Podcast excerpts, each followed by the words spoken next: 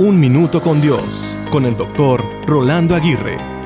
No te preocupes por la cantidad de millas que vas a caminar detrás de tus sueños. Mejor preocúpate por disfrutar el viaje y seguir a Dios. Un viaje de mil millas comienza con solo un paso. Como dice la siguiente frase, podrán romperte los sueños, podrán hacerte llorar, pero siempre podrás soñar una vez más. Los sueños son sumamente importantes. Nada se hace sin que antes se imagine. Así como la vida te dio la posibilidad de soñar, también te dio la posibilidad de convertir tus sueños en realidad cuando son parte del gran sueño de Dios para ti. Las personas que no luchan por conseguir sus sueños suelen decirles a los demás que tampoco cumplirán los suyos. No les creas. Al principio los sueños parecen ser imposibles, luego improbables y eventualmente inevitables. Como dijo Richard Branson, si tus sueños no te asustan, no son lo suficientemente grandes. Yo creo que el futuro le pertenece a aquellos que creen en la belleza de sus sueños y quienes trabajan diligentemente para obtenerlos.